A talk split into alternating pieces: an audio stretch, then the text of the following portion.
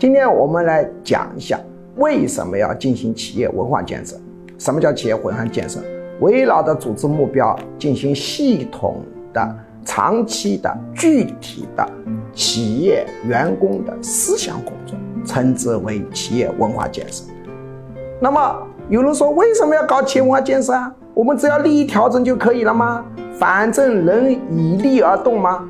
错了，人的行为不但会受利益调整，而且会受观念调整。只要有人觉得这件事应该做，即使没有利也会做；只要这件事有人觉得不应该做，即使有利，常常也能不做。我们承认人主要受利益调整，但是我们也要完整的承认人同时受观念调整。所以，管理工作怎么能只管利益机制刺激，不管人的脑袋瓜呢？那么。这是我们要进行企业文化建设的第一个原因，就是人既受利益调整，又受观念调整。第二，所有的利益机制都表现为规章制度，所有的规章制度产生效果的根本原因是背后隐藏着利益机制、奖罚机制。但是规章制度是由什么构成的？是由文字构成的。文字是个死东西。而企业的内外环境是不断变化的，变化是永恒的，所以任何规章制度它都存在着过时性，只要出台一秒钟，它就过时了。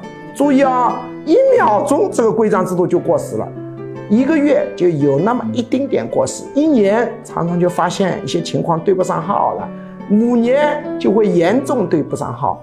如果严格的意义上，你完全通过利益机制来调控组织，也就是说，完全通过奖罚机制来调控组织。从理论上讲，你要永无止境的、不断的啊，千辛万苦的修改规章制度，那怎么做得到呢？不可能的。第三，任何规章制度、利益机制的调控。都建立在员工行为可被监督的基础上。员工行为大部分是可被监督哦，比如上班的时候你会不会迟到，上班的时候能不能讲闲话，是可被监督。但还有大量的行为，占整体行为的大概百分之二三十是不可被监督的。他出去做销售呢，比如做客，你脑子里在想什么？他怎么能监督呢？那么人的行为在不可被监督的时候是受什么控制的？受脑袋瓜控制。所以管理怎么能只管利益不管脑袋瓜呢？这是不行的。他在没有被监督的情况下，一定是按照他的价值观来进行工作的。那么你如果要是不进行企业文化建设，这个公司啊，常常收入是低的，利润是低的，情况是很糟糕的。第四。